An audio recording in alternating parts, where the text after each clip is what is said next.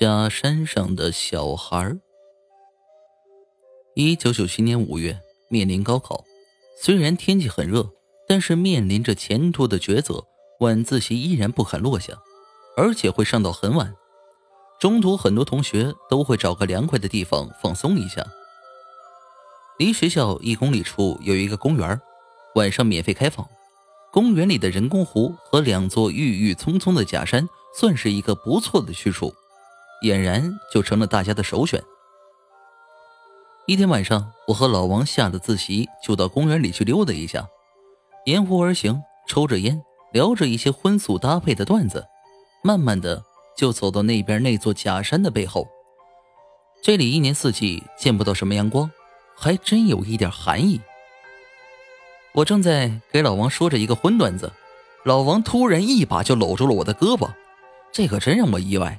我赶紧说：“都是男人，我可不好这个啊。”谁知他搂得更紧，我正准备一记老拳伺候他时，他突然说：“快走，快走！”我虽然不明就里，但是还是拉着他跑出去十几米远，这才被他松开。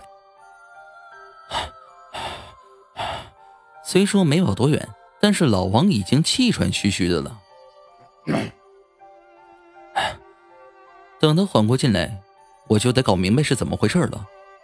谁知他迷迷糊糊的说自己也不清楚，只是一走到那里，突然感觉到非常害怕，浑身发冷，跑出来又感觉跟做梦一样，好像刚才根本没经历过那一刻似的。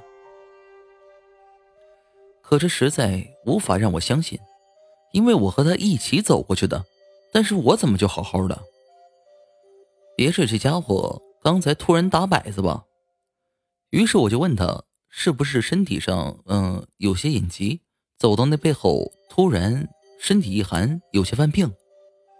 他赶紧说自己身体壮着呢，从小到大都不怎么生病，刚才肯定不是身体的问题。老王这个人说话向来一是一，二是二。不可能耍这种宝。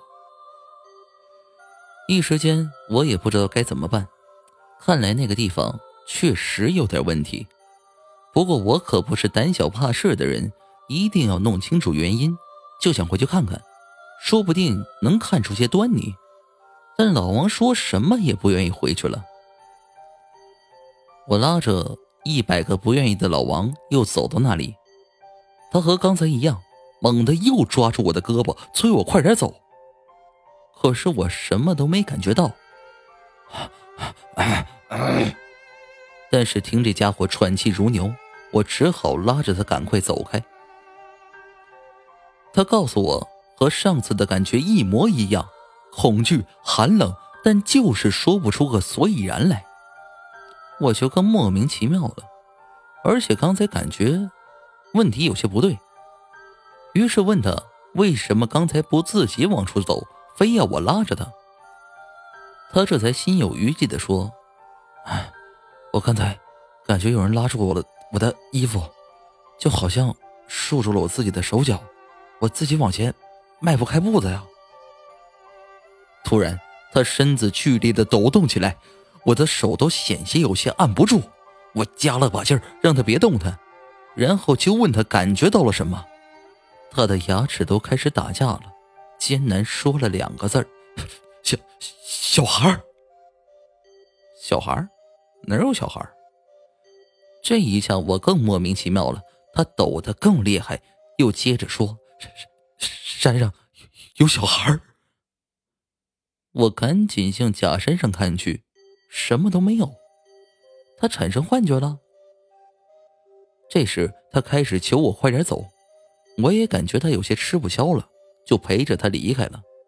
我扶他的时候，感觉到他身上湿湿的，大概全是冷汗。我把他往前推，现在变成他死活不走了。我问他怎么了，他木然的说：“前面，前面有小孩。”我看了看，还是什么都没有啊，但是他死活不走。只好一把拉住他的手往后走。拉着他转身的瞬间，我明显感觉到突然多出了很多双眼睛看着我，我也有点怕了。我拉了老王一下，他没有动，我赶紧回头看他，他的脸因为恐惧都扭曲了，腿有可能是不听使唤了。但是他怎么这么沉？总不会真有人在后面抓住了他的衣服吧？我也顾不上再和他说话，就在使劲拽了他一下。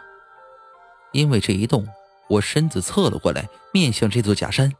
眼前的一幕，我现在都不敢相信，山上真的有小孩，而且不是一个，是好多。我看到的就是一个个小小的黑影，有的站在树的后面，有的站在石头上，满山都是，而且都面对着我们，身子都站得直直的，说不出的诡异，似乎要一起跳下来把我们淹没。我头皮一炸，就拉着老王往前冲，眼前又出现了一个小孩的影子，就挡在前面的路上。这个小孩。竟然还伸着手，不知道是想找我要什么。这下可把我吓了一跳，拉着老王的手也松开了。但就在松开手的一刹那，这些黑影就全部消失了。难道拉着老王的手能让我与他建立某种奇怪的联系？可不管怎么样，我都不会再去试了。马上从后面推着他，硬推出了十几步远。只见他一屁股坐到地上，大口大口的喘着粗气。我往后看了看，什么也没有，安静的一座假山，真的和做梦一样。唉，等他缓了过来，我就赶快和他离开了这个地方，边走边说：“哎。”我我刚才也看到好几个小孩有个小孩还伸手冲我要东西，这真是邪了。他他们没人拽你衣服吗？嗨，我可没有那么倒霉。这个事情大概过去了有几个星期。我吃饭的时候问到我爸，那两个假山以前是什么？我爸告诉我，那里以前是两个大坑，主要是当地人扔死小孩的地方，后来变成了垃圾场，再后来就造了坑，然后造了假山，盖起了公园我算是明白我看到的是什么了。可是为什么老王能直接看到呢？后来我又和老王说起了这件事情，似乎是找到了原因。老王出生的时候是在农村家里的炕上，母亲早产了几天，父亲还在外地，奶奶给他接的生。他生下来的时候，母亲已经奄奄一息了。